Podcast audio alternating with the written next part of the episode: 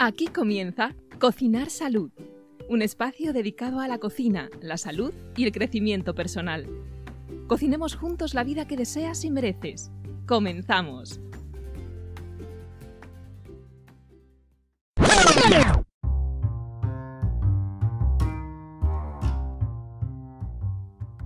Hola cocineros y cocineras de salud, bienvenidos y bienvenidas al podcast de Laura y Fer, un lugar en el que descubriremos juntos cómo cocinar la receta de nuestra vida. Hola Fer, ¿qué tal? ¿Cómo llevas tu receta? Hola Laura Muñoz, querida compañera de podcast. Pues llevo la receta bien, bien, bien, bien, bien. Bien, estoy metiendo muchos ingredientes, no sé si eso es bueno o es malo, bueno, pero hay una salsa, hay una salsa maravillosa que aprendí a hacer en la escuela de hostelería que se llamaba salsa café París, que estaba súper rica, súper rica, llevaba setenta y tantos ingredientes, flipa. Flipa, preparar la receta era una locura, o sea, de verdad era una locura, una salsa de la cocina tradicional francesa, salsa café de París, buscadla por ahí, buscadla. Bueno, no, no, no, no, no. Voy a dejar la salsa en un enlace en la descripción del episodio, me acabo de acordar ahora. Y ahí estoy, metiendo un montón de ingredientes, pero estaba riquísima esa salsa. Mira, un día hacéis una, un, un solomillo a la parrilla de carbón y le echáis esa salsa por encima y flipáis. Se hace primero una mantequilla a la que se le añaden un montón de ingredientes, pero un montón, o sea, infinitos, era una locura. Y luego esa mantequilla se reducía con, con nata simplemente, y esa nata con la, con, con la mantequilla boom, se, se, napaba con eso la carne y está flipante. Dejaré el enlace en la descripción del episodio. Contestando a tu pregunta, pues eso, metiendo muchos ingredientes, intentando cocinar, pues eso, algo así nutritivo. Nutritivo. ¿Y tú, cómo lo llevas? Pues yo pues yo tengo la receta ahí, la he dejado un poco haciendo chup chup. De momento no estoy, no estoy añadiendo ningún ingrediente nuevo porque creo que necesito dejarla reposar. Vétela en la Thermomix a ver qué pasa ahí. Le pones velocidad 10. A ver qué ocurre. No, no, no, no, no. Ahora no es el momento de velocidad, ahora es el momento de, pues eso, chup chup, de que reduzca un poco y que empiecen a integrarse los sabores y bueno, ya veremos lo que, lo que hacemos después con ella. Pues nada, mojar pan. ¿Qué vamos a hacer? mojar pan. claro, porque en la vida hay veces que hay que mojar pan ahí a tope, ponerte el babero y mojar pan. Y listo. Y listo. Bueno, pues, muy bien, pues después de esta introducción así mm, tan abstracta. Oye, por cierto, hace mucho que no hacemos recuento de, de oyentes. ¿Cuántos llevamos según nuestro Hostia, marcador de oyentes, Laura Muñoz?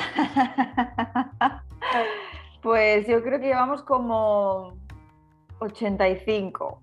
85. ¿Cuántos, 85. ¿cuántos crees tú? Yo 85. Si tú dices que esos son 85, yo me lo creo. 85. 85 millones de abrazos a los 85 fieles oyentes que nos escucháis cada día. Gracias por estar ahí, porque... Y de los cuales, y de los cuales el 60% son vecinas de Fer. 60%. y el otro 40 es mi madre, que se ha dado de alta con eh, 75 correos distintos para ir sumando oyentes. ¿Sabes? Se ha hecho un, un, curso intensivo de cómo abrirse cuentas de correo ahí a saco. Eh, ha ido a, a, preguntarle al bueno, chino eh, del barrio. Yo creo que las clases se las has dado tú, ¿no? Porque me parece que en eso de abrirte varios correos eres experto, ¿no? Sí, ¿Tienes, tengo unos cuantos. No lo hago por nada, pero luego me lío, me lío, me lío y, me, y entro en aplicaciones con uno, con bueno, en fin, esto es una cosa entre Laura en fin, y yo. En fin. Que no vais a entender. tu mamá sí, porque yo sé que tú de estas cosas entiendes y mucho. Bueno, ya, ya, ya, ya, ya. Bueno, a ver, venga, vamos a dejar eh, la guasa eh, por ahora, por, do, por dos minutos. Eh, quería preguntarte, Fer, ¿qué te ha parecido eh, bueno, pues el episodio, la entrevista que, que he tenido con Inma? Eh, el otro día, hace, hace unas semanas. ¿Qué te ha parecido? ¿Qué, qué has sacado en claro? Eh, ¿Hay alguna cosa reseñable que quieras comentar al respecto? Bueno, a título personal te diré que Inma me pareció como muy salada y que, me, y que es, muy graciosa y creo que tiene una, una, tiene una voz que engancha mucho, me hace mucha gracia, tiene ese acentillo y entonces eh, me he escuchado el podcast un par de veces porque, pues eso, porque me engancha. Es que es muy gracioso porque una andaluza y una asturiana, ¿y es andaluza? Sí, ¿no? Tiene acento andaluz. Sí. Sí, entonces sí, hacíais una muy buena combinación, ¿no? Una asturiana y una andaluza. Entonces me, me, pareció, por un lado, muy divertido y muy ameno y con mucho ritmo, creo que tenía que ver con la sonoridad de vuestras voces, pero luego al margen de eso me pareció súper interesante. Ya te lo dije a ti, que me pareció una entrevista muy chula, muy completa, con un montón de información. Em, yo muchas de las cosas que Inma comentaba, pues ya las había oído porque tengo varios amigos también psiconeuroinmunólogos y estoy harto de escucharles. Así que un montón de las cosas que, que Inma comentó acerca de, pues eso, de la salud intestinal, de la importancia que tiene a nivel eh, salud, pues yo ya conocía, había leído un poquito, eh, pero sí hubo un, hubieron un par de cositas que me llamaron mucho la atención, que más allá de, de las cuestiones técnicas eh, y fisiológicas del tema en cuestión me, sorprendieron y me gustaron. Una fue cuando hablasteis de ese bucle infinito que tú comentabas, ¿no? En un momento dado, ¿te acuerdas? Ese bucle en el que muchas veces entramos repitiendo un patrón, una conducta que nos lleva a enfermar o a, sentirnos mal. Y como no queremos sentirnos mal, pero no queremos abandonar esa, esa, eso que nos lleva a enfermar, eh, nos metemos en otra vorágine que es la de la búsqueda de la salud eh, a través de factores externos, ya sea la alimentación, el ejercicio, la suplementación, las medicinas. Y eso se suma al bucle inicial, hace que el bucle sea más grande y la enfermedad o el daño es mayor. Es decir, es como, eh, como no soy capaz de, reconducir esas, esas, conductas que me están llevando a enfermar, añado más estrés, el estrés de necesito curarme, necesito sanarme, necesito arreglarlo, a través de un factor externo no pongo resolución en lo que realmente me ha llevado a enfermar y eso añade más estrés o más inercia y se suma al bucle y hace que el bucle sea más grande. Sea más grande. es que además ya no solo es, ya no solo es em, buscar cosas externas eh, para curarnos o para mejorar, sino que es basarse mucho en la perspectiva de añadir, añadir, añadir, añadir, añadir, cuando en realidad la perspectiva correcta es eliminar, eliminar, eliminar, eliminar. Y pasa muchas veces también con la alimentación, ¿no? O sea, oye, ¿qué tengo que comer? Eh, bueno, y en general me acuerdo hace poco que compartía Marcos Vázquez un, un post, ¿no? Y, y era como haciendo un poco de, broma o de gracia de cuando le preguntan, oye, ¿y tú qué haces para estar así? ¿Tomas suplementos? Y él decía, bueno, pues duermo las horas que necesito, descanso con la naturaleza, alimentación correcta y a veces un poco de creatina. Y como que la gente siempre le pregunta, ¿y cuándo tomas la creatina? ¿Y qué marca usas de creatina? Y es como, perdona, perdona, es que, a ver, la creatina es el complemento, ¿no? Y es que al final es así.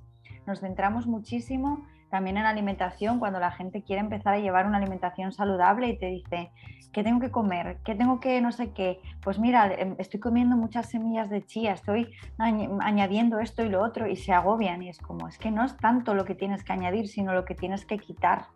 Eh, no es tanto lo que tienes que hacer, sino cuáles son las bases principales que necesitas. Y luego a partir de ahí ya irás añadiendo, ¿no? Y ya irás poniendo complementos, pero pero es que es eso, básicamente es eso. Si no, eh, hay, unas, si no hay unos buenos pilares, eh, si trabajas 12 horas al día, eh, duermes 6 horas, tomas 17 cafés, tienes una relación de mierda, no tienes amigos, no ves el sol, pues es que da igual que te tomes 17 mm, suplementos, porque es que no vas a estar bien.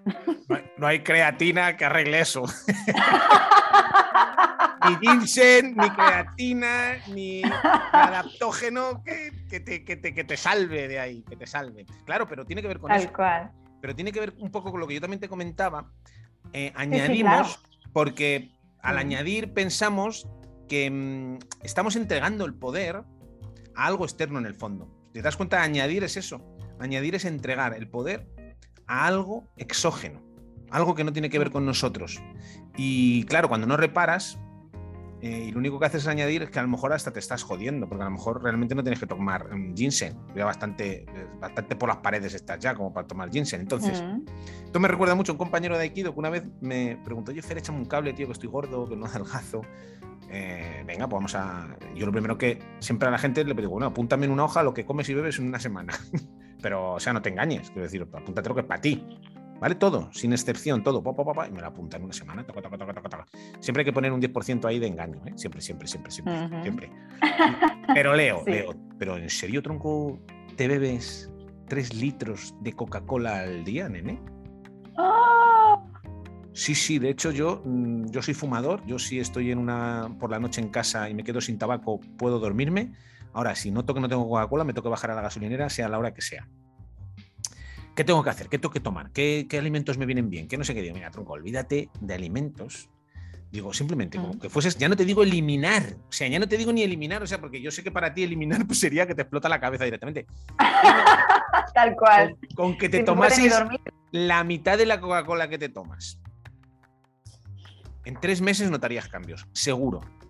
Y si en los otros tres meses ya te quitas eh, el 80%, y ya te puedes quedar con el 20. Si te puedes tomar dos vasos de Coca-Cola al día, tronco, lo que no te puedes tomar, macho, es 3 litros de Coca-Cola. Pues eso es, es bien, pues se añadiría, ¿qué hago? Aguacate y me hago em, bollos de, con harina de trigo sarraceno y me hago las tortitas de avena. y que no, tronco, que no. Deje de tomar la puta Coca-Cola, que 3 litros de Coca-Cola que te están matando, tío, que te están que te, te, estás pudriendo por dentro. Entonces es un mm. poco eso, ¿no? Ese bucle en el que como le entregamos el poder a algo, como ese algo no va a funcionar, no va a funcionar. Esto pasa mucho con los antidepresivos, de hecho hay muchos estudios que lo confirman, ¿no? La gente que los antidepresivos están relacionados con mayor tasa de suicidio, porque hay mucha peña que está fatal, su vida pues no es satisfactoria, tiene una depresión muy gorda, ¿qué hace? Se agarran ya a lo último, que A los antidepresivos. Claro, como mm. si no haces un trabajo profundo de solucionar y tú entregas todo tu poder a unos antidepresivos, que es como la última solución, ¿no? Las pirulas. Y claro, a lo mejor no te funcionan, ¿sabes? Porque no mm. se trata solo de una pastilla. Pues claro, ¿qué ocurre? Claro. Frustración, desesperación. Era lo último que podía hacer ya para arreglar mi vida, ¿no? Pues esto es un poco parecido. Entregas el poder fuera, no arreglas lo de dentro. Y que no quiere decir que lo de fuera a lo mejor no te pueda venir bien en un momento dado. Pero hay que Sí, sí, claro, pero si todas las ayudas son bienvenidas, o sea, pero y al igual que la terapia, o sea, Quiero decir, la terapia, si lo único que haces con la terapia es eh, ponerte delante de una persona, soltarle tus mierdas, escupirlas, irte a tu casa, mm, es que no vas a solucionar nada. Es decir, al final lo que hay que hacer es aprender herramientas, aprender eh, pues eh, cómo manejar esas situaciones o esas creencias o esos hábitos o esas experiencias que te han llevado a estar como estás. Entonces, los antidepresivos, pues mira, pueden ser una ayuda, ¿no? Una pata de la mesa, venga, te ayuda un poquito. La terapia puede ser otra ayuda, pero hay muchas ayudas. Entonces, claro, eh, confiarlo todo o, apostarlo todo a una sola carta, que además es totalmente externa y que te quita por completo toda la responsabilidad de las cosas que te pasan en tu vida, pues no es, no es lo más acertado, francamente. Conclusión. Las semillas de chía no te van a salvar la vida. lo que has jodido durante 15 años no lo van a arreglar. Dos gramos de semillas de chía diarias, mm, ¿por qué no? ¿Verdad, Laura? Así es, así es. Otra cosa que me gustó mucho de la entrevista que, comentaste en un momento determinado fue eh, la búsqueda de la salud perfecta. Mm. ¿eh? Comentabas esa anécdota de cuando pasabas consulta con tu PNI, que mm. mejoraste un montonazo, ¿no? Y que, mm, y que él te quería dar el alta. Dijo, ya no hace falta que vengas. Y tú dijiste, sí, sí, que es que tengo como estas dos cositas aquí todavía. Y te dijo, se ha jodido, que yo también tengo lo mío, ¿sabes?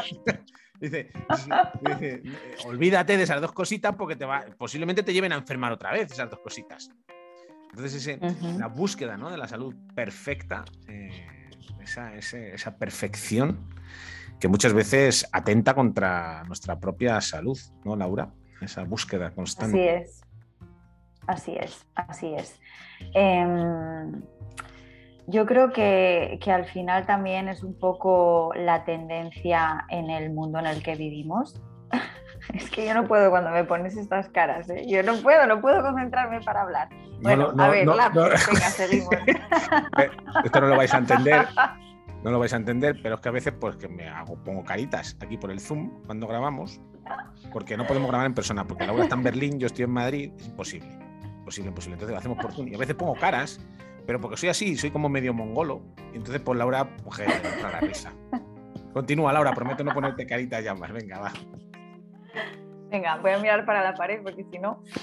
Em, nada, eso, que yo creo que es un poco la tendencia general que hay, ¿no? Em, en la sociedad actual, ¿no? Pues mucho con las redes sociales, también creo que está como muy de moda pues lo de mm, que si alimentación keto, que si alimentación no sé qué, que si eh, cómo he recuperado mi salud, el protocolo de no sé qué, y ahora ya no tengo síntomas y ahora vivo perfectamente y es como, mm, pues es que llega un punto en el que quieres llegar tú a eso también, ¿no? Y como que ves mucha, bueno, no lo quiero llamar publicidad, pero bueno, creo que sabemos a qué me estoy refiriendo, es mucha publicidad, propaganda, eh, color de rosa de gente que se ha recuperado una enfermedad o que ha conseguido, pues, superar sus síntomas o que ha conseguido que su problema autoinmune eh, se duerma y ya se encuentra súper bien y pues te puede llevar a mucha frustración de decir, joder, ¿y por qué estas personas lo han conseguido y yo no?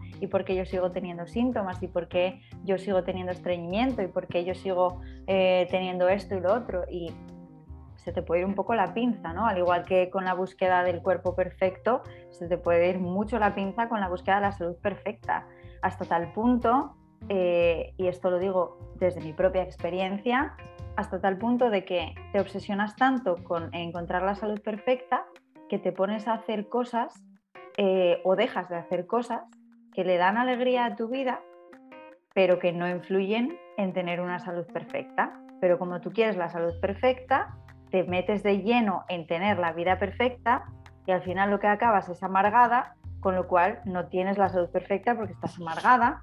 O sea, y te metes en un ciclo eh, absolutamente destructivo que te aleja por completo de lo que quieres, ¿no? Entonces, bueno, hay que tener un poquito de cuidado con esto. Pero bueno, que hay que alejarse de la, de la perfección, porque yo creo que esa búsqueda obsesiva por hacerlo perfecto, en el fondo lo único que hace es dañarnos profundamente. Os lo decimos yo, porque yo también eh, he sido muy perfeccionista cada vez menos, no tanto perfeccionista, sino buscaba. Es que, claro, luego es que luego esto es una movida, Laura. Laura, esto es una movida, porque cada uno buscamos la perfección para cosas distintas. O sea, mm. tenemos la perfección como un recurso para lograr cosas. ¿Sabes? igual uno busca la perfección eh, para lograr la aprobación de los demás. Igual uno busca la perfección para no sentirse eh, como se pudo sentir en un momento dado el tonto de la clase, ¿no? el estúpido que cometió un fallo.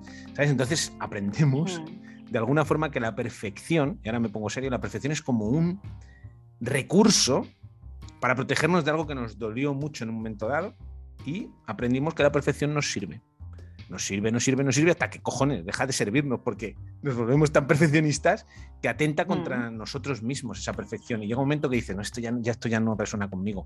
Yo creo, que, yo creo que ya me he pasado de perfecto. me he pasado tal de perfecto. Cual, no, tal cual. Y es que además es el círculo vicioso que nunca acaba porque nunca eres perfecto. Entonces, nunca llegas a, ahí, ¿no? Y es un poco como lo que hablábamos del control también en nuestro briefing, ¿no? Es como, al final es algo totalmente tóxico porque nunca llegas, o sea, no existe el control, no existe la perfección. Entonces, cuando lo persigues, mm, es algo que nunca termina porque nunca vas a llegar a conseguirlo. Y, uff, se puede volver complicadete. Son, conceptos como muy abstractos, ¿no? Porque ¿qué es perfecto? ¿En comparación con qué? ¿En comparación con qué? En comparación con qué baremos, mm. eh, partiendo de qué base. Eh, porque claro, lo que es perfecto en cuanto a, mm, yo qué sé, a ejercicio físico, pues a lo mejor para un atleta de élite que va a correr una maratón, pues tú no te puedes comparar con él, porque si busca la perfección comparándote con él, joder, mm, va a ser bastante complicado, perfecto, ¿sabes? Es que, que son términos muy abstractos y que están ahí en el aire, lo perfecto, cuando en el fondo lo que buscamos no es lo perfecto, buscamos eh, lo que conseguimos con esa perfección. Eso es lo que nos interesa, es alejarnos de algo, alejarnos de algo, de un, dolor.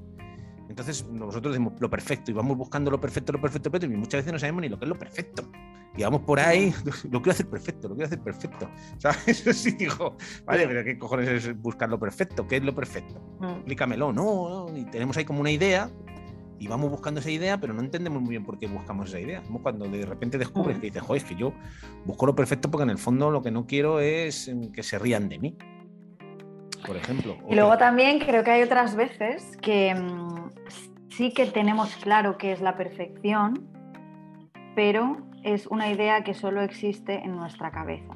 El otro día tenía una conversación muy interesante tomándome algo por ahí y, surgió bueno, pues el tema de eh, las veces que buscamos algo que está en nuestra cabeza y que estamos absolutamente seguros de que esto existe, es como que ni siquiera lo pensamos y nos pasamos la vida buscando esto sin ni siquiera llegar a plantearnos, vale, vale, pero espérate, esta idea existe de verdad, esta idea es tuya o te la han puesto, eh, ¿para qué quieres conseguir esto que está en tu cabeza? Eh, esto se puede aplicar a perfección o se puede aplicar a cualquier cosa, a cualquier, a cualquier ideal que tengas, ¿no? pues eh, puede ser buscar una alimentación, puede ser buscar una pareja, puede ser buscar un trabajo. si tú tienes una idea de lo que tiene que ser, vas a estar continuamente rechazando lo que no es, lo que tú crees que tiene que ser, sin ni mm. siquiera saber si eso existe. Entonces, claro. La mente, la mente y sus complejidades. Tengo una amiga que una vez me dijo, Fer, Fer, he sufrido tanto, tanto, tanto por cosas que solo habían pasado en mi cabeza. Mm, sí. Y es que la mente es, es, tremenda, es un artilugio, pues eso, complejo, complejo, complejo. Y, y, nos juega muchas veces malas pasadas. Por eso es tan bonito estudiar la mente y estudiarnos a nosotros mismos, ¿no? Porque cuanto más nos conozcamos a nosotros y conozcamos cómo funcionamos y cómo funciona la mente, pues oye, más eh, recursos, herramientas tendremos para ser lo más felices posible, porque yo creo que en el fondo hemos venido a ser eso, ¿no? Lo más felices posible. Cada día un poquito más. Y no tratar de ser súper feliz al día siguiente. No, que, me, que ya estoy muy infeliz, que mañana quiero ser súper feliz. Ah, sí, hombre, claro. pues no funciona así. Bueno, que nos enrollamos, que es que, hija, ¿y esto qué tiene que ver con la salud intestinal? Ahora que me estoy preguntando, ¿esto qué tiene que ver con la salud intestinal? Tú que eres una experta en el tema.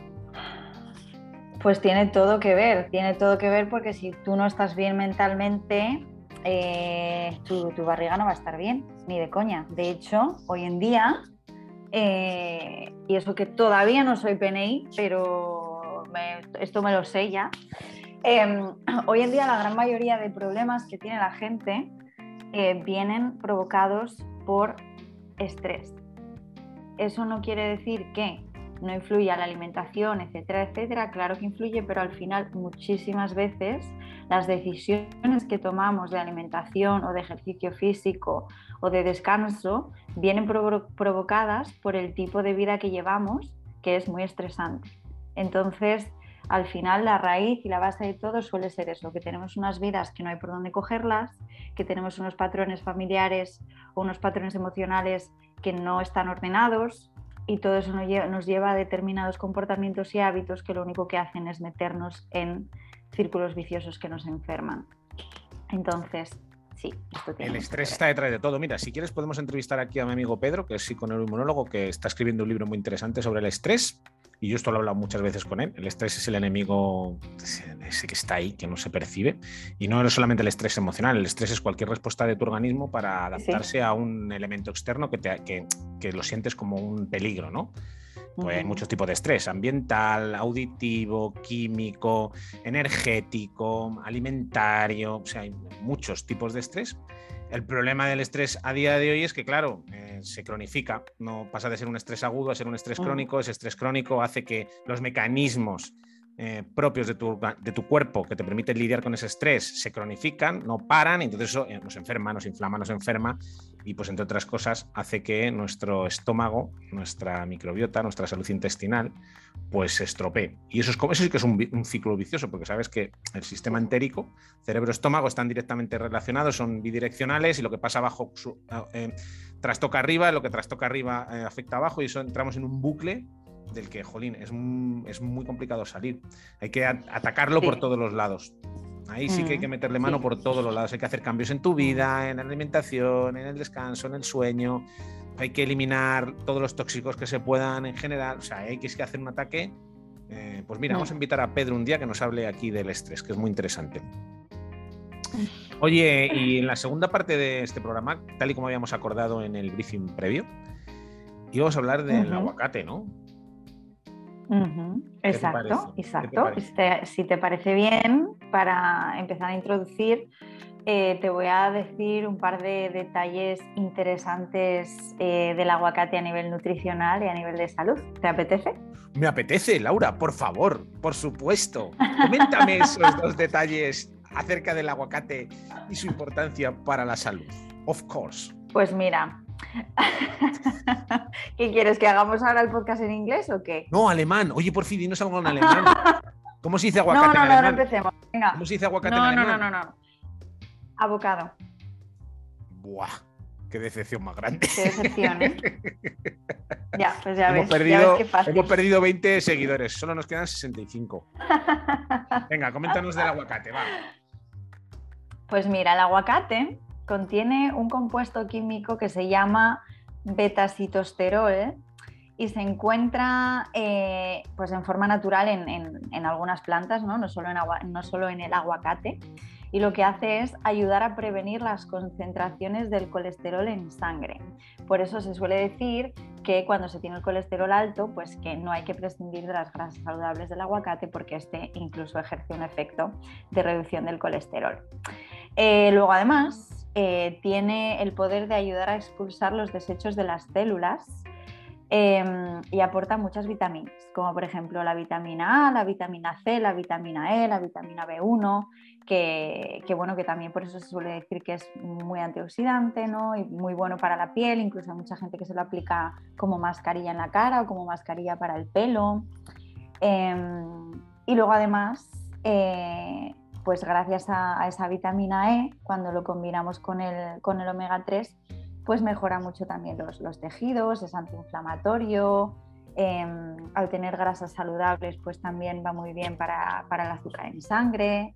Así que como puedes ver, Fer, es, vamos, un alimento top, súper top. Top, súper top, mega top, pero no os va a salvar la vida.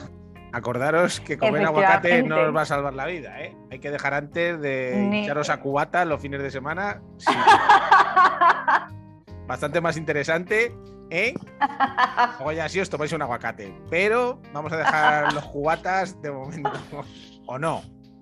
Efectivamente, efectivamente. O no, o no, o no, o no. A eso ya cada uno que haga lo suyo. Eso ya cada uno, sí, cada sí, uno claro. Con su, cada uno con su película. Oye, tú usas mucho aguacate porque te veo ahí con tus fotos de Instagram todo el día y tú metes aguacate a saco, ¿verdad? En tus comidas. Uf, yo no puedo vivir sin el aguacate. Tengo, un, tengo realmente un problema, ¿eh? Porque es que uso aguacate, o sea, todos los santos días tomo un, agua, o sea, un aguacate.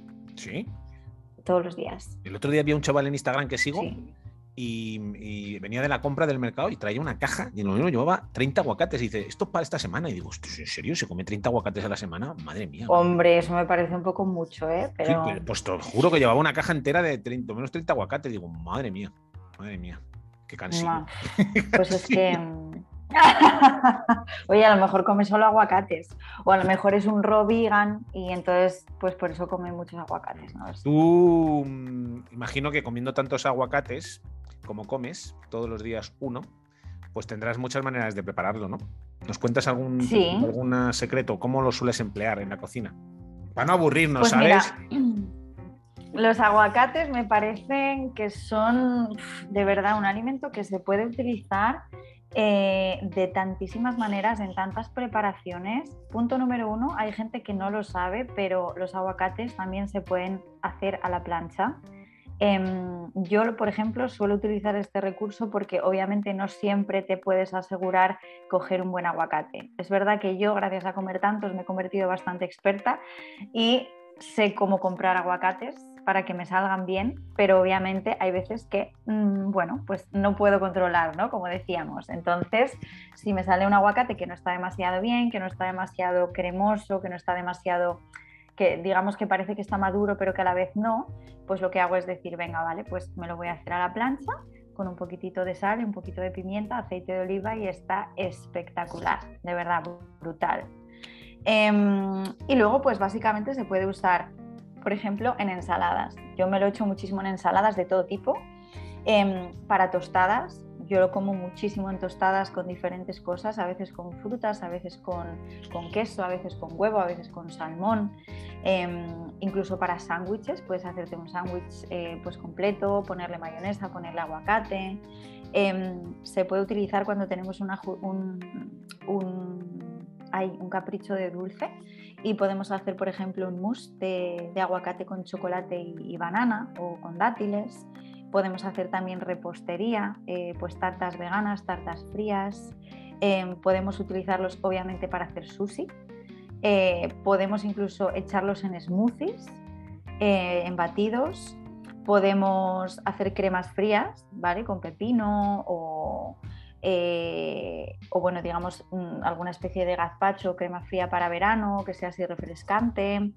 Podemos incluso hacernos una salsa para pasta con aguacate, eh, podemos hacernos tartar, podemos hacer huevos rellenos con aguacate, podemos hacer aguacates rellenos gratinados, podemos hacer un tartar. ¿He dicho ya tartar? Sí, ¿no? Sí. Creo que lo acabo de decir. Sí. y luego, por supuesto, podemos hacernos un guacamole, que a mí me encanta el guacamole para, para, es que se puede usar para acompañar con una hamburguesa, se puede usar para acompañar con unos dips, eh, se puede tomar con unos nachos. Luego, pues hay un plato peruano que me encanta, que es la causa limeña, que también pues, se, le, puede añadir aguacate y me parece que queda una combinación súper rica. Y es que básicamente pues es eso, ¿no? Es que es un complemento genial. Genial, es genial. El aguacate es genial. Bueno, Fer, pero ¿tú qué opinas de todo esto? ¿Tú cómo, cómo tomas el aguacate? ¿Te gusta? ¿Qué recetas preparas? Eh, a mí el aguacate me gusta lo como habitualmente, pero no me enrollo tanto como tú, porque como estoy todo el día cocinando, hija, yo en casa cocino muy fácil. Entonces, una manera que me la como, que me gusta el aguacate, que es como más lo como, es lo abro por la mitad, le saco el hueso, y en las dos mitades hay hecho cosas. He hecho, salen escamas, he hecho curry, he hecho cayena, he hecho especias, varias las que tengo. Y en el huequito que queda del hueso he hecho aceite de oliva virgen y unas gotitas de limón. Entonces voy jugando con la cuchara y voy cogiendo como trocitos del aguacate y voy mojándolo como en el ese y me lo voy comiendo. Esa es una de las maneras eh, cuando lo preparo así, abierto la mitad. Y la otra es la versión dulce, que es lo mismo, lo mismo, eh, abro el aguacate, el huequito y en el huequito pongo miel. Y espolvoreo con canela toda la carne del aguacate. Entonces voy cogiendo cachitos de aguacate con la canela y lo voy mezclando con la miel. Y así mola un montón también. Y luego os traigo dos recetas que preparo normalmente en el curro. Eh, la primera es, además aprovechando que ahora empieza el buen tiempo, es un, algo como una especie de gazpacho o una sopa fría de aguacate y tomate verde. Em, no os, voy a dejar las recetas luego, ¿vale? En, la descripción. Pero bueno, básicamente es como un gazpacho, eh, una base de tomate y aguacate. El tomate verde uso el RAF, ¿vale? El verdecito, que tiene un puntito ácido que le va bastante guay. Y, y pongo, uy, al vecino se le ha caído algo encima, no sé si lo oiréis. Se le ha caído una cosa encima muy grande al vecino, no sé exactamente el qué, estoy preocupado por el vecino. Pero bueno, básicamente. Vamos a cortar y subes a picarle, venga. Venga, tomate verde, aguacate, eh, cantidades aproximadamente el doble de tomate que de aguacate. Y luego le podéis añadir cosas. Un trocito de pimiento verde, porque como quiero que quede verde, pues no le meto pimiento rojo ni verde, todo verde. Pimiento verde, un trocito. Un trocito de cebolla blanca. Una puntita de ajo fresco. Eh, sal. Zumo de lima, que ahí le va guay. Una puntita de miel le meto, porque como el tomate es muy ácido, eh, le va a quedar, le queda muy guay. Y luego le meto cilantro. Bueno, pero si a alguien no le gusta el sabor de la miel, se le podría añadir un poquito de azúcar, ¿no? azúcar morena, morena sí, sí, le puedes meter azúcar morena o le puedes meter un trocito de melón bien maduro, por ejemplo, que le va a dar el puntito dulce. Siempre buscar eso, ¿no? ¿Qué quiero conseguir? Quiero que el tomate es muy ácido, el aguacate es más bien soseras el cilantro es así punzante, pues le meto algo que contrarreste todo eso y que le dé un contrapunto dulzón. Yo le meto la miel porque me gusta, pero me meto un poquito de azúcar de caña o una pieza de fruta bien madura, una pera de esas que se os han pasado, un trozo de melón pasado, y simplemente trituráis. Le vais añadiendo el agua que necesitéis en función de la textura que vaya saliendo. El aguacate lo bueno que tiene en este tipo de preparaciones es que como es muy cremoso, espesa bastante y deja una textura muy guay. Y luego, una vez tengáis esa crema bien trituradita, añadís aceite de oliva, en fin, esas cosas, como un gazpacho. Luego os dejo la receta. Y luego ya le podéis poner lo que os mole. arriba de guarnición. Unas huevitas de trucha, un poquito de jamón picadito, un poquito de mojama, eh, en fin, eh, un pescadito marinado tipo salmón, unos taquitos de salmón marinado, unos boquerones marinados. Ese tipo de. El pescadito marinado le va muy bien a eso. Porque como tiene el puntito ese ácido, que recuerda a un ceviche, a un, ¿sabes? Con el cilantro, la cebolla, pues todo lo que son pescaditos marinados va muy guay. Yo lo pongo con un tartar de atún hago un tartar de atún rojo y le meto este, esta cremita de tomate verde y, aguacate que queda súper rico. Y luego, otra receta que mola un montón, has hablado antes de una mousse de chocolate. Y es que es verdad que el aguacate, como es así muy neutro, porque es, no, es neutro, ¿no? un aguacate no es ahí el dios del sabor, es un, es un tipo soso pero muy agradecido porque lo puedes mm, Bueno, soso depende, porque es que a mí el aguacate me sabe, incluso si me como un trozo de aguacate sin sal, sin aceite, me sabe bien. O sea, no diría que es soso, diría que no enmascara. Neutro. Neutro. No enmascara sabor. Exacto. Vale, neutro a lo mejor lo describe mejor, más que soso. Neutro. Sí, que, que, no camufla y que combina muy bien con todo. Le pasa como al huevo, ¿no? Que, vale, que vale para todo pues se puede meter en postres. Y yo traigo una tarta, que también os dejaré los ingredientes en la descripción, una tarta de chocolate y aguacate que mola bastante y es súper fácil, ¿vale? Eh, un, ingredientes, un aguacate, tres huevos, 10 cucharadas de yogur natural, si es griego mejor, 5 cucharadas de miel, ya sabéis, si no os gusta la miel le podéis meter unos dátiles, le podéis meter unas pasas, unos orejones picaditos o triturados, le podéis meter un poquito de azúcar de caña. ¿He dicho azúcar de caña? Sí, lo has dicho. Sí, estamos de repetición. Eh, una cucharadita de extracto de vainilla o una pizquita de canela o un poquito de nuez moscada, alguna especia, un tercio de taza de agua, eh, media taza de cacao sin azúcar, cacao en polvo y una taza de harina de trigo sarraceno o de harina de avena. Es tan fácil como poner todo en un robot, triturar, hacer una pasta, meterlo en un molde, que si es de los que se desmontan lo pintáis con un poquito de aceite de oliva y listo. Y si no, pues lo forráis con un poco de papel de horno y lo cocináis. ¿Cuánto? Pues depende del tamaño del molde, del grosor de la tarta. A 135 grados, normalmente entre 25 y 30 minutos sería suficiente. Y esta tarta está muy rica. Y se la preparáis a la gente, le decís que lleva aguacate y los dejáis locos completamente. Pues eso es lo que digo yo con respecto al aguacate. ¿Qué te parece? Pues me parece muy bien. Tengo muchas ganas de comerme un trozo de esa tarta. ¿De esa tarta? Bueno, cuando vengas a España te preparo. ¿Qué era lo que tenía el aguacate? ¿Qué era la sustancia esa? ¿Te acuerdas? ¿Esa sustancia que te ha costado decirla? Sí, el beta. Ay, ¿cómo era? El beta-citosterol. ¿Cómo se dice en alemán?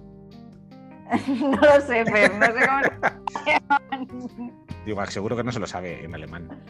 Bueno, pues yo qué sé. ¿Cómo nos ha quedado el programa? Espeso, sabíamos, sabíamos que hoy nos iba a quedar la cosa, estamos, estamos como un aguacate, así, densos. Pues sí, pues sí, densos pero ricos. Sí, hombre, hemos hablado de cosas interesantes. Siempre dejas alguna perlita, compañera. como tiene que ser, como tiene que ser. Muy bien, muy bien. Pues yo qué sé, ¿qué hacemos? Saludamos a. Pues nada, pones, pones, pones tú el postre, Fer. Hoy. Sí, venga, pues pongo el postre. Este es el momento, queridos oyentes en el que os pedimos que comentéis, os suscribáis y le deis al like a nuestro podcast en cualquiera de las plataformas, que compartáis el episodio en redes o con vuestros amigos y si queréis, ya sería la leche contarnos algo, os dejamos un enlace en la descripción del episodio a través del cual nos podéis dejar cualquier sugerencia y comentario. Qué natural ha quedado, ¿verdad? Me lo sé de memoria. Pues sí, pues sí, se nota que tienes una memoria muy prodigiosa, Efer. ¿eh, prodigiosa, soy como un aguacate. Mm. Prodigioso, el aguacate prodigioso. Bueno, pues yo creo que sin más nos vamos a despedir, ¿no? Vamos a ir para el próximo día, estamos más Exacto. Y más centraditos o no. Quién sabe, igual venimos ya súper locos total. Eh, y yo qué sé, ¿qué mes estamos? Mayo. Mes del próximo junio, sí. ¿no? Sí. Bueno, ¿habrá sorpresas en junio o no? Sí. No lo sé, ya lo veremos. Ya lo veremos. Ya lo veremos. No podemos desvelar nada. Estamos trabajando en algo súper interesante para el mes de junio, pero no podemos desvelarlo. Porque si lo hiciésemos, lo hiciésemos, pasarían cosas, pasarían cosas. Bueno, Laura, que ya está, yo creo que ya, ¿eh? Yo creo que ya hemos dado Venga, muy bien, yo también creo que ya. Queridos 85, yo también creo que ya. gracias por estar ahí, gracias por escucharnos, sois lo más grande que hay en el mundo. Venga, un besito y hasta el próximo episodio. Adiós.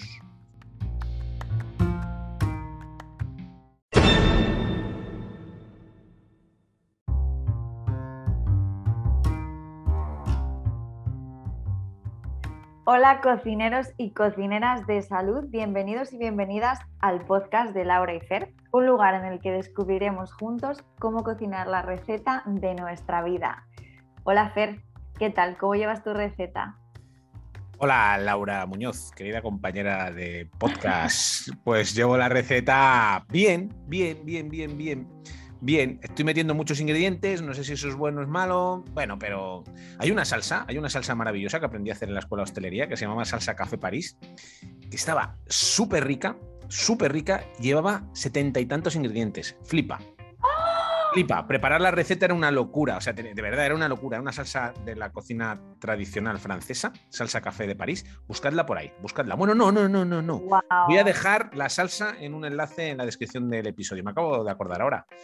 Y ahí estoy, metiendo un montón de ingredientes, pero estaba riquísima esa salsa. Mira, un día hacéis una, un, un solomillo a la parrilla de carbón y le echáis esa salsa por encima y flipáis. Se hace primero una mantequilla a la que se le añaden un montón de ingredientes, pero un montón, o sea, infinitos, era una locura. Y luego esa mantequilla se reducía con, nata simplemente, y esa nata con la, con, la mantequilla se, se, napaba con eso la carne y está flipante. Dejaré el enlace en la descripción del episodio. Contestando a tu pregunta, pues eso, metiendo muchos ingredientes, intentando cocinar, pues eso, algo así nutritivo. Nutritivo, ¿y tú cómo lo llevas? Pues yo pues yo tengo la receta ahí, la he dejado un poco haciendo chup chup. De momento no estoy, no estoy añadiendo ningún ingrediente nuevo porque creo que necesito dejarla reposar. Vétela en la Thermomix a ver qué pasa ahí. Le pones velocidad 10. A ver qué ocurre. No, no, no, no, no. Ahora no es el momento de velocidad, ahora es el momento de, pues eso, chup chup, de que reduzca un poco y que empiecen a integrarse los sabores y bueno, ya veremos lo que, lo que hacemos después con ella. Pues nada, mojar pan. ¿Qué vamos a hacer? mojar pan. claro, porque en la vida hay veces que hay que mojar pan ahí a tope, ponerte el babero y mojar pan y listo. Y listo. Bueno, pues, muy bien, pues, pues después de esta introducción así mm, tan abstracta. Oye, por cierto, hace mucho que no hacemos recuento de, oyentes. ¿Cuántos llevamos según nuestro marcador de oyentes, Laura Muñoz? Pues yo creo que llevamos como 85. 85. ¿Cuántos, ¿cuántos crees tú? Yo 85, si tú dices que esos son 85, ya me lo creo. 85. 85 millones de abrazos a los 85 fieles oyentes que nos escucháis cada día. Gracias por estar ahí, porque... Y de los cuales, y de los cuales el 60% son vecinas de Fer. 70%. y, el otro 40% es mi madre, que se ha dado de alta con 35 eh, correos distintos para ir sumando oyentes. Se ha hecho un, curso intensivo de cómo abrirse cuentas de correo ahí a saco. Eh, ha ido a, preguntarle al chino del eh, barrio. Yo creo que las clases se las has dado tú, ¿no? Porque me parece que en eso de abrirte varios correos eres experto, ¿no? Sí, tengo unos cuantos, no lo hago por nada, pero luego me lío, me lío, me lío y me y entro en aplicaciones con uno, con... Bueno, en fin, esto es una cosa entre Laura y yo. En fin. Que no vais a entender. Tu mamá sí, porque yo sé que tú de estas cosas entiendes y mucho. Bueno, ya, ya, ya, ya. Bueno, a ver, venga, vamos a dejar el aguasta eh, por ahora, por, dos minutos. Em, quería preguntarte, Fer, ¿qué te ha parecido eh, bueno, pues el episodio, la entrevista que, he tenido con Inma? Eh, el otro día, hace, unas semanas. ¿Qué te ha parecido? ¿Qué, has sacado en claro? Em, ¿Hay alguna cosa reseñable que quieras comentar al respecto? Bueno, a título personal te diré que Inma me pareció como muy salada y que, que es muy graciosa y creo que tiene una, una tiene una voz que engancha mucho, me hace mucha gracia, tiene ese acentillo y entonces eh, me he escuchado el podcast un par de veces porque, pues eso, porque me engancha. Es que es muy gracioso porque una andaluza y una asturiana, ¿y es andaluza? Sí, ¿no? Tienen acento andaluz. Sí. Sí, entonces hacíais una muy buena combinación, ¿no? Una asturiana y una andaluza. Entonces me, me, pareció, por un lado, muy divertido y muy ameno y con mucho ritmo. Creo que tenía que ver con la sonoridad de vuestras voces. Pero luego, al margen de eso, me pareció súper interesante. Ya te lo dije a ti, que me pareció una entrevista muy chula, muy completa, con un montón de información. Em, yo muchas de las cosas que Inma comentaba, pues ya las había oído, porque tengo varios amigos también psiconeuroinmunólogos y estoy harto de escucharles. Así que un montón de las cosas que, que Inma comentó acerca de pues eso, de la salud intestinal, de la importancia que tiene a nivel eh, salud. Pues yo ya conocía, había leído un poquito, eh, pero sí hubo un, hubieron un par de cositas que me llamaron mucho la atención, que más allá de, de las cuestiones técnicas eh, y fisiológicas del tema en cuestión me, sorprendieron y me gustaron. Una fue cuando hablasteis de ese bucle infinito que tú comentabas, ¿no? En un momento dado, ¿te acuerdas? Ese bucle en el que muchas veces entramos repitiendo un patrón, una conducta que nos lleva a enfermar o a, sentirnos mal. Y como no queremos sentirnos mal, pero no queremos abandonar esa, esa, eso que nos lleva a enfermar, eh, nos metemos en otra vorágine que es la de la búsqueda de la salud eh, a través de factores externos, ya sea la alimentación, el ejercicio, la suplementación, las medicinas. Y eso se suma al bucle inicial, hace que el bucle sea más grande y la enfermedad o el daño es mayor. Es decir, es como, eh, como no soy capaz de, reconducir esas, esas, conductas que me están llevando a enfermar, eh, añado más estrés, el estrés de necesito curarme, necesito sanarme, necesito arreglarlo, a través de un factor externo no pongo resolución en lo que realmente me ha llevado a enfermar y eso añade más estrés o más inercia y se suma al bucle y hace que el bucle sea más grande.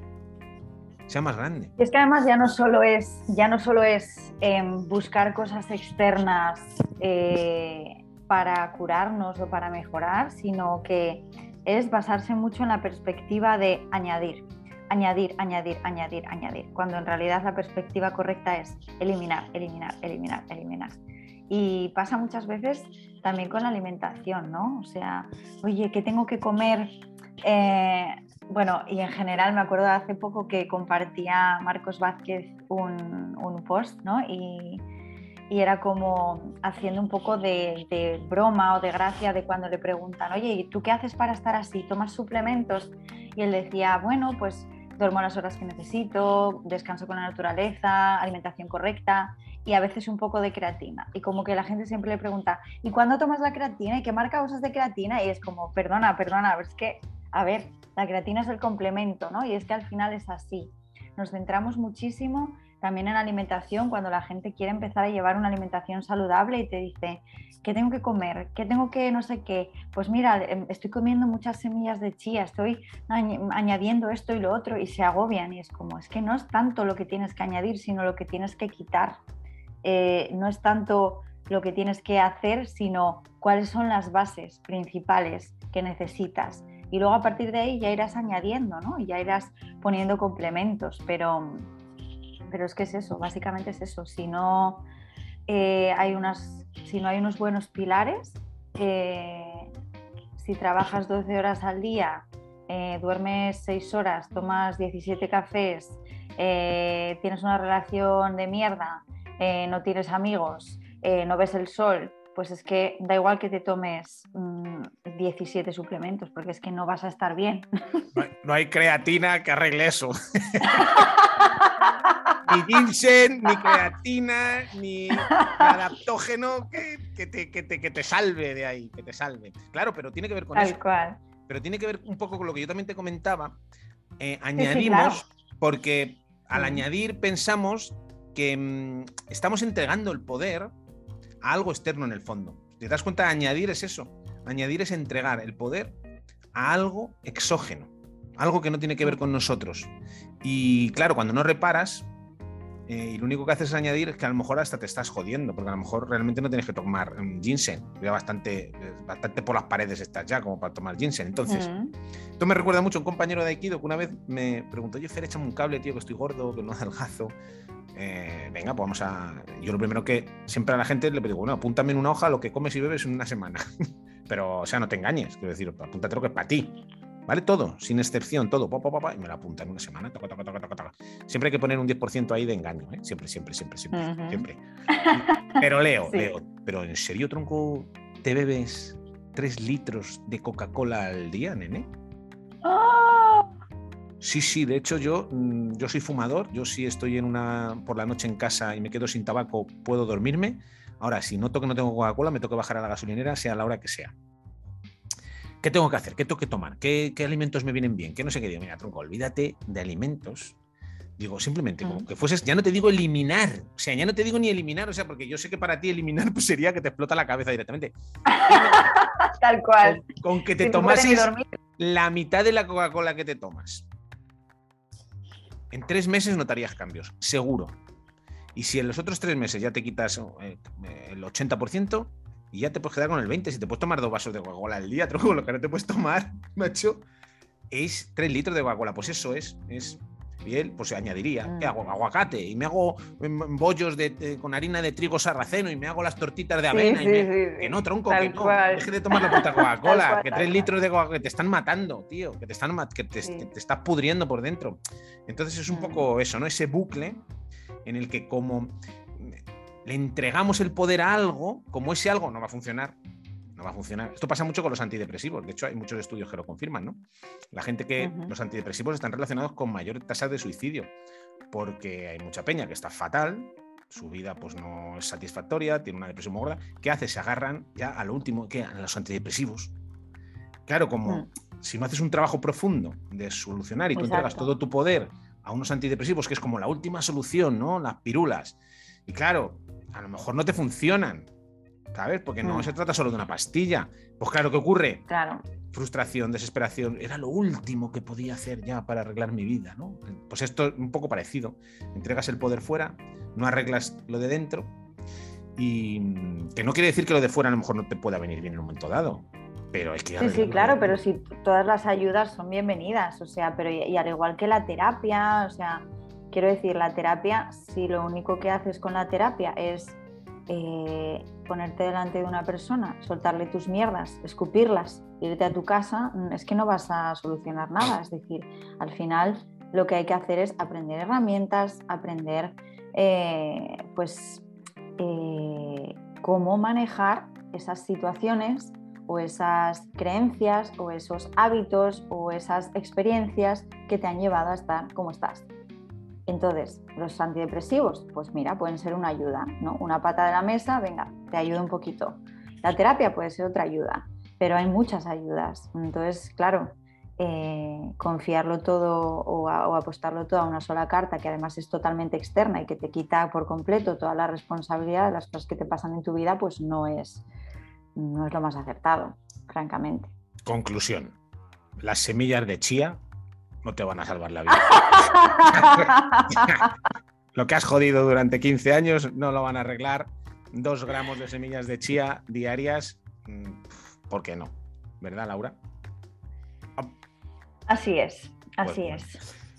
Otra cosa que me gustó mucho de la entrevista que, comentaste en un momento determinado fue eh, la búsqueda de la salud perfecta. Mm. Comentabas esa anécdota de cuando pasabas consulta con tu PNI, que mm. mejoraste un montonazo, ¿no? Y que, mm, y que él te quería dar el alta. Dijo, ya no hace falta que vengas. Y tú dijiste, sí, sí, que, es que tengo como estas dos cositas aquí todavía. Y te dijo, se ha jodido, que yo también tengo lo mío, ¿sabes? Dice, olvídate de esas dos cositas porque te va, posiblemente te lleven a enfermar otra vez esas dos cositas. Entonces, ese, la búsqueda ¿no? de la salud perfecta eh, esa, perfección que muchas veces atenta contra nuestra propia salud, ¿no, Laura? Esa búsqueda constante. Así es, así es, así es. Em, yo creo que, al final también es un poco la tendencia en el mundo en el que vivimos. Es que yo no puedo cuando me pones estas caras, ¿eh? yo no puedo, no puedo concentrarme para hablar. Bueno, a ver, venga, seguimos. Eh, esto no lo vais a entender, no lo vais a entender, pero es que a veces pues que me hago, pongo caritas aquí por el Zoom cuando grabamos, porque no podemos grabar en persona, porque Laura está en Berlín, yo estoy en Madrid, es imposible, imposible, imposible. Entonces lo hacemos por Zoom y a veces pongo caras, pero porque soy así, soy como medio mongolo, y entonces pues Laura, pues la risa. Continúa, Laura, prometo no ponerte caritas ya más, venga, va. Venga, voy a mirar para la pared porque si no... Em, nada, eso, yo creo que es un poco la tendencia general que hay, ¿no? Em, en la sociedad actual, ¿no? Pues mucho con las redes sociales.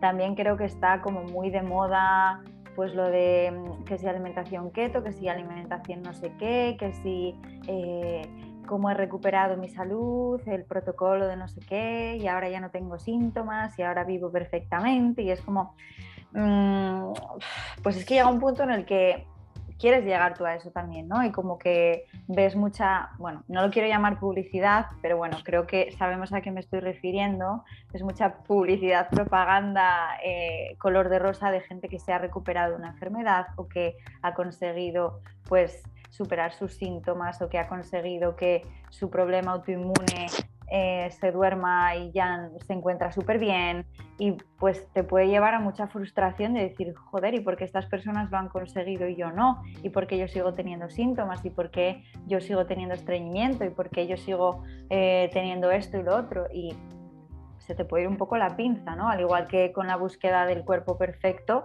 se te puede ir mucho la pinza con la búsqueda de la salud perfecta, hasta tal punto, eh, y esto lo digo desde mi propia experiencia, hasta tal punto de que te obsesionas tanto con encontrar la salud perfecta que te pones a hacer cosas eh, o dejas de hacer cosas que le dan alegría a tu vida, pero que no influyen en tener una salud perfecta. Pero como tú quieres la salud perfecta, te metes de lleno en tener la vida perfecta y al final lo que acabas es amargada, con lo cual no tienes la salud perfecta porque estás amargada.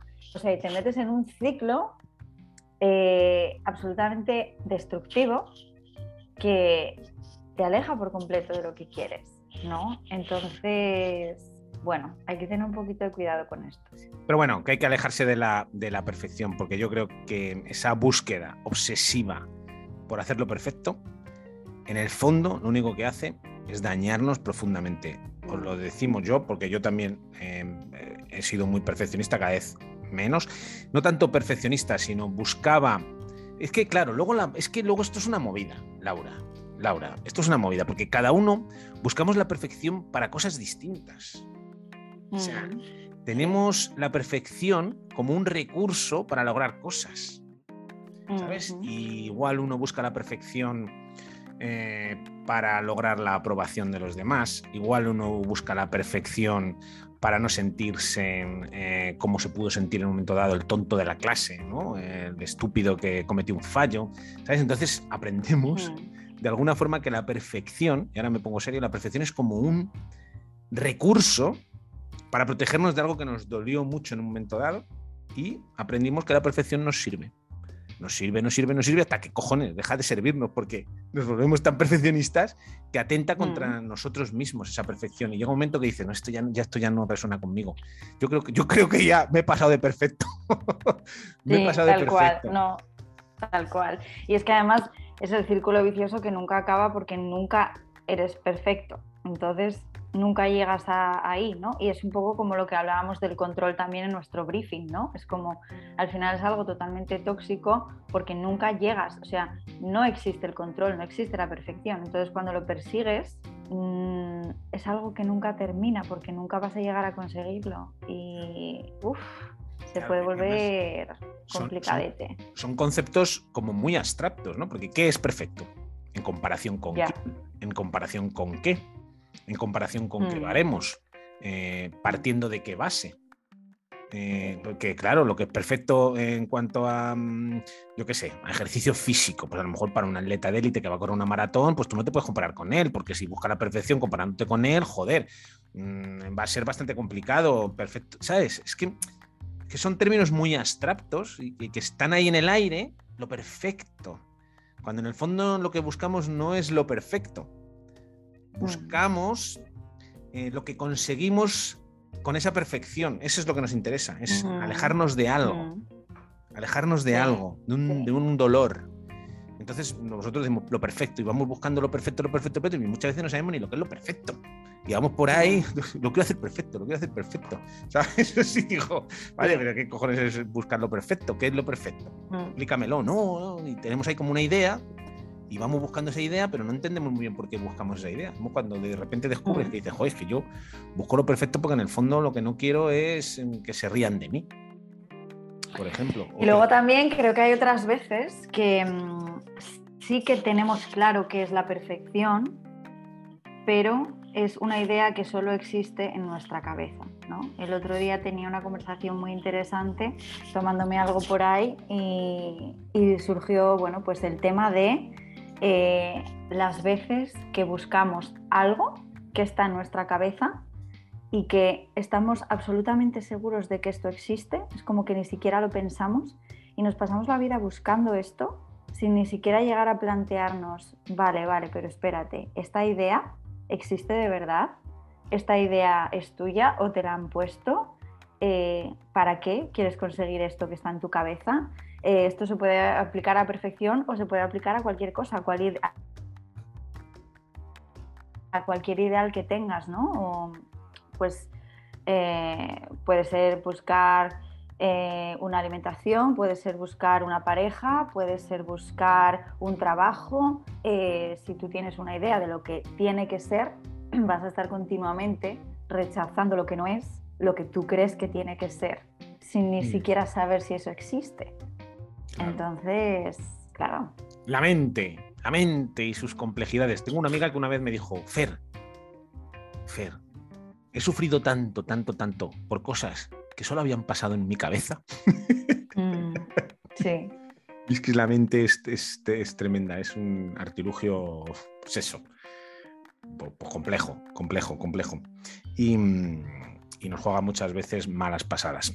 Por eso es tan bonito estudiar la mente y estudiarnos a nosotros mismos, ¿no? Porque cuanto más nos conozcamos a nosotros y conozcamos cómo funcionamos y cómo funciona la mente, pues oye, más eh, recursos, herramientas tendremos para ser lo más felices posible, porque yo creo que en el fondo hemos venido a ser eso, ¿no? Lo más felices posible. Cada día un poquito más. Y no tratar de ser súper feliz al día siguiente. No, que, me, que ya estoy muy infeliz, que mañana quiero ser súper feliz. Así, ah, hombre, claro. pues no funciona así. Bueno, que nos enrollamos, que es que, hija, ¿y esto qué tiene que ver con la salud intestinal? Ahora que me lo estoy preguntando, ¿esto qué tiene que ver con la salud intestinal? Tú que eres una experta en el tema. Pues tiene todo que ver, tiene todo que ver porque si tú no estás bien mentalmente, eh, tu, barriga no va a estar bien, ni de coña. De hecho, hoy en día, eh, y eso que todavía no soy PNI, pero esto me lo sé ya, em, hoy en día la gran mayoría de problemas que tiene la gente eh, vienen provocados por estrés. Eso no quiere decir que no influye a la alimentación, etcétera, etcétera, claro que influye, pero al final muchísimas veces las decisiones que tomamos de alimentación o de ejercicio físico o de descanso vienen provocadas por el tipo de vida que llevamos, que es muy estresante.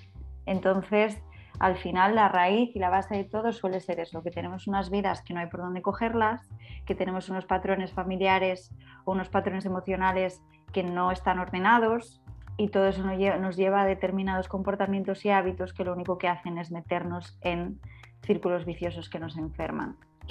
Entonces, sí, esto tiene El estrés está detrás de todo. Mira, si quieres podemos entrevistar aquí a mi amigo Pedro, que es psiconeuroinmunólogo, que está escribiendo un libro muy interesante sobre el estrés y yo esto lo he hablado muchas veces con él, el estrés es el enemigo ese que está ahí, que no se percibe, y no es solamente el estrés emocional, el estrés es cualquier respuesta de tu organismo para adaptarse a un elemento externo que, te, que, que, lo sientes como un peligro, ¿no?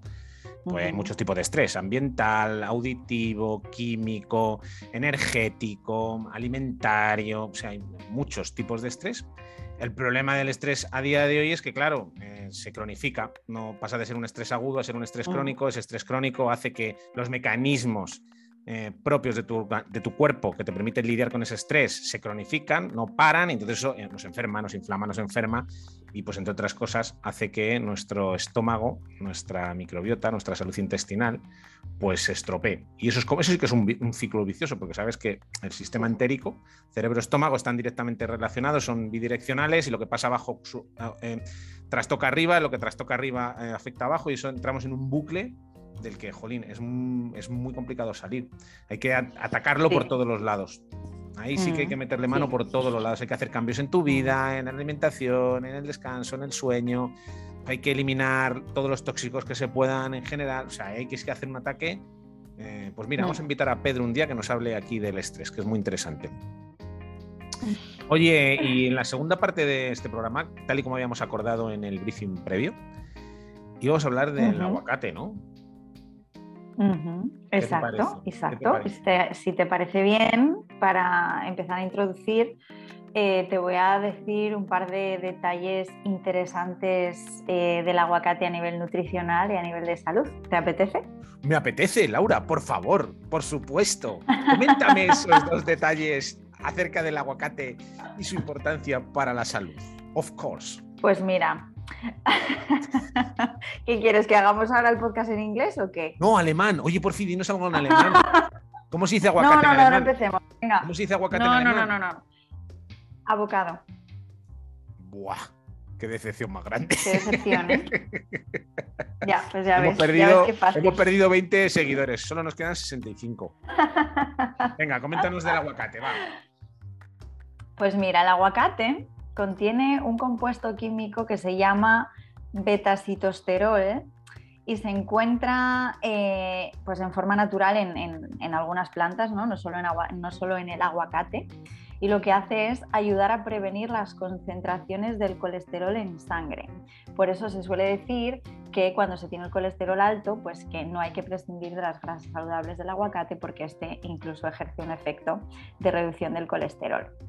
Eh, luego además eh, tiene el poder de ayudar a expulsar los desechos de las células eh, y aporta muchas vitaminas, como por ejemplo la vitamina A, la vitamina C, la vitamina E, la vitamina B1, que, bueno, que también por eso se suele decir que es muy antioxidante ¿no? y muy bueno para la piel, incluso hay mucha gente que se lo aplica como mascarilla en la cara o como mascarilla para el pelo.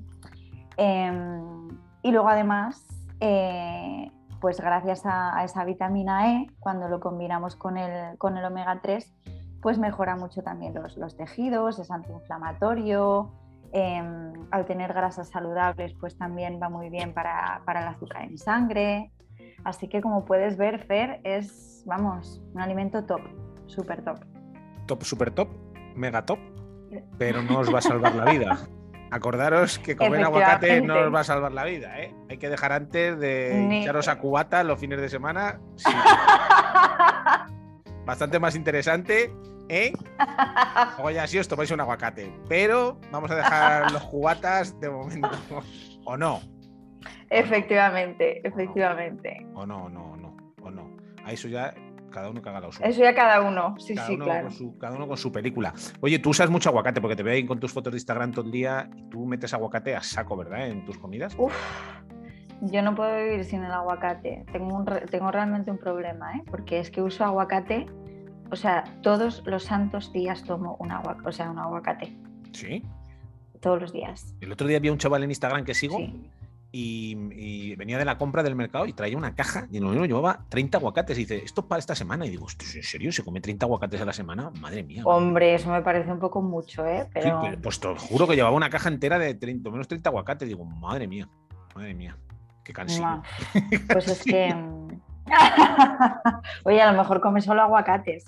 O a lo mejor es un raw vegan y entonces, pues por eso come muchos aguacates, ¿no? Tú, mm, imagino que comiendo tantos aguacates como comes, todos los días uno, pues tendrás muchas maneras de prepararlo, ¿no?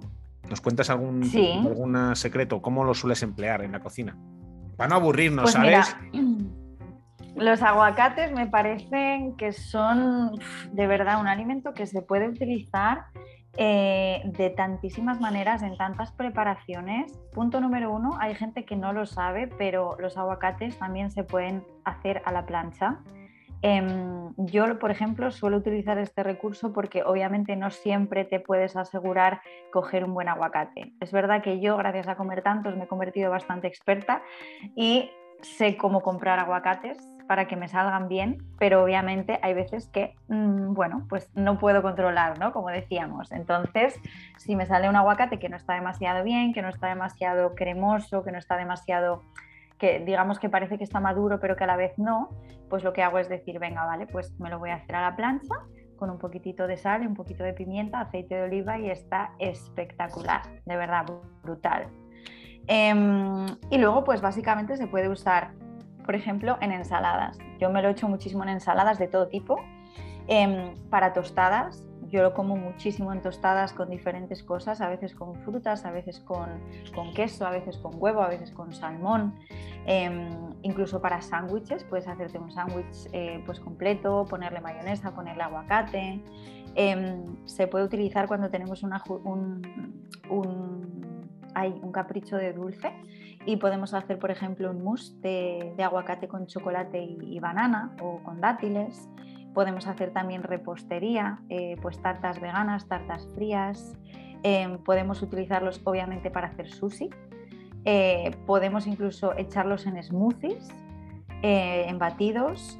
Podemos hacer cremas frías, ¿vale? Con pepino o o bueno, digamos, alguna especie de gazpacho, crema fría para verano, que sea así refrescante.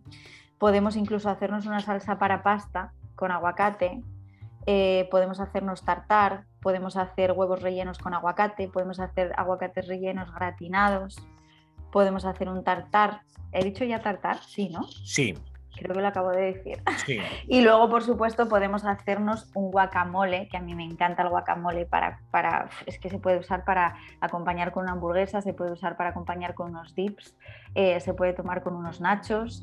Luego, pues hay un plato peruano que me encanta, que es la causa limeña, que también pues, se, le, se le puede añadir aguacate y me parece que queda una combinación súper rica. Y es que básicamente pues es eso, ¿no? Es que es un complemento genial genial, es genial. El aguacate es genial. Bueno, Fer, pero ¿tú qué opinas de todo esto? ¿Tú cómo, cómo tomas el aguacate? ¿Te gusta? ¿Qué recetas preparas?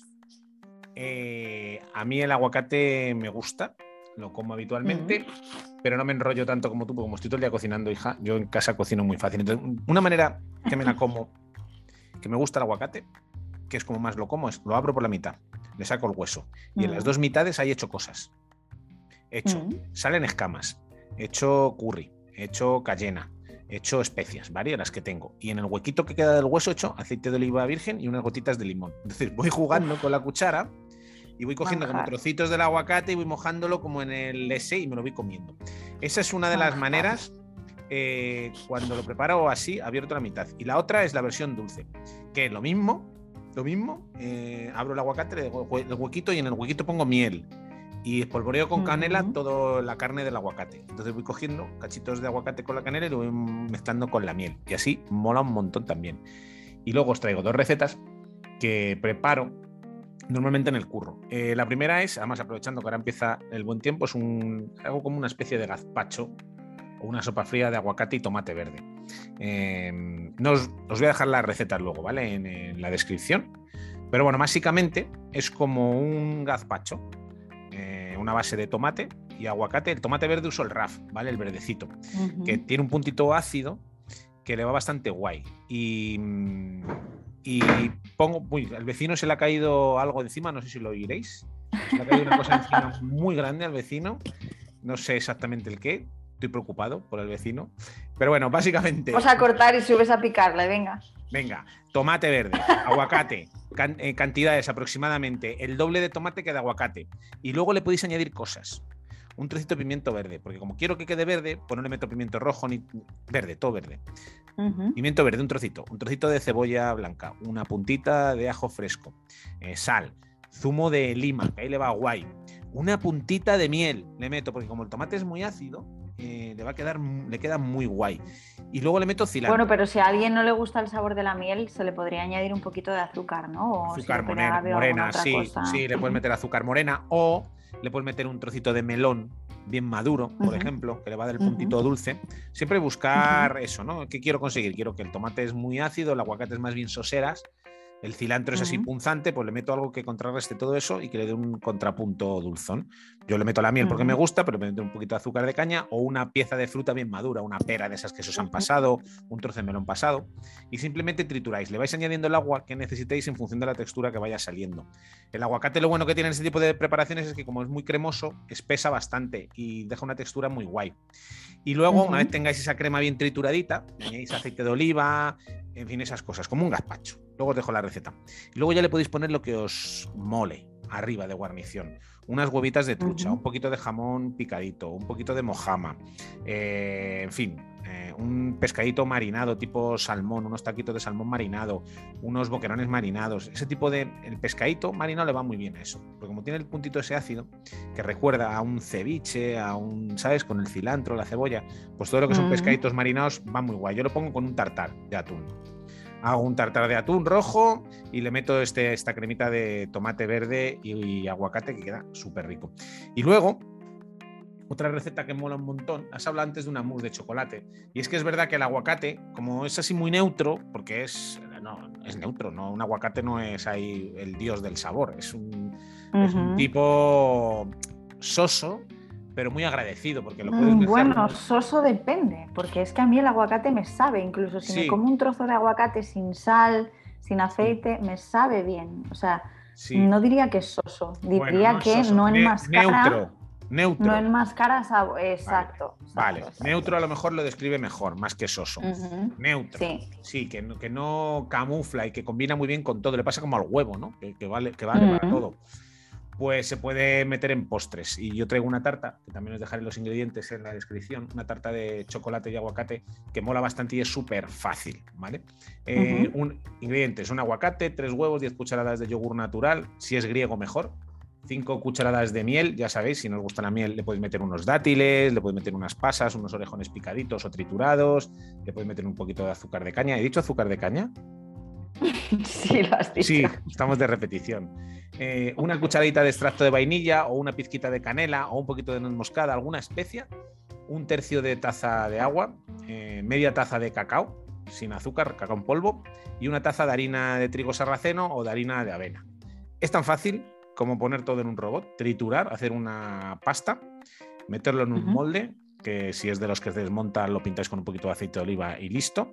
Y si no, pues lo forráis con un poco de papel de horno y lo cocináis. ¿Cuánto? Pues depende del tamaño del molde, del grosor de la tarta. A 135 grados, normalmente entre 25 y 30 minutos sería suficiente. Y esta tarta está muy rica. Y se la preparáis a la gente, le decís que lleva aguacate y los dejáis locos completamente. Pues eso es lo que te Ujú. traigo yo con respecto al aguacate. ¿Qué te parece? Pues me parece muy bien. Tengo muchas ganas de comerme un trozo de esa tarta. ¿De esa tarta? Bueno, cuando vengas a. España te preparo. ¿Qué era lo que tenía el aguacate? ¿Qué era la sustancia esa? ¿Te acuerdas? ¿Esa sustancia que te ha costado decirla? Sí, el beta. Ay, ¿cómo era? El beta-citosterol. ¿Cómo se dice en alemán? no lo sé, Fer, no sé cómo. Digo, seguro que no se lo sabe en alemán. Bueno, pues yo qué sé. ¿Qué, ¿Cómo nos ha quedado el programa? Espeso, sabíamos. Sabíamos que hoy nos iba a quedar la cosa. Estamos, estamos como un aguacate, así, densos. Pues sí, pues sí. Densos pero ricos. Sí, hombre, hemos hablado de cosas interesantes. Siempre dejas alguna perlita, compañera. Como tiene que ser, como tiene que ser. Muy bien, muy bien. Pues yo qué sé. ¿Qué hacemos? Saludamos a. Pues nada, pones, pones, tú, pones tú el postre, Fer. Hoy. Sí, venga, pues pongo el postre. Este es el momento, queridos oyentes, en el que os pedimos que comentéis, os suscribáis y le deis al like a nuestro podcast en cualquiera de las plataformas, que compartáis el episodio en redes o con vuestros amigos. Y si queréis, ya sería la leche contarnos algo, os dejamos un enlace en la descripción del episodio a través del cual nos podéis dejar cualquier sugerencia y comentario. Qué natural ha quedado, ¿verdad? Me lo sé de memoria. Pues sí, pues sí. Se nota que tienes una memoria muy prodigiosa, ¿eh, Fer? Prodigiosa. Soy como un aguacate. Mm. Prodigioso. El aguacate prodigioso. Bueno, pues yo creo que sin más nos vamos a despedir, ¿no? Vamos a si para el próximo día estamos más despiertos Exacto.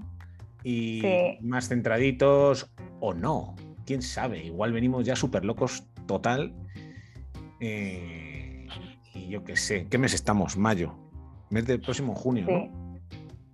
Sí. Bueno, ¿habrá sorpresas en junio no? sí. No lo sé, ya lo veremos. Ya lo veremos. Ya lo veremos. No podemos desvelar nada. Estamos trabajando en algo súper interesante para el mes de junio, pero no podemos desvelarlo porque si lo hiciésemos, lo hiciésemos, pasarían cosas, pasarían cosas. Bueno, Laura, que ya está. Yo creo que ya, ¿eh? Yo creo que ya hemos dado Venga, muy bien. Yo también 85. creo que ya. Queridos Yo 85, también creo que ya. gracias por estar ahí, gracias por escucharnos. Sois lo más grande que hay en el mundo. Venga, un besito y hasta el próximo episodio. Adiós.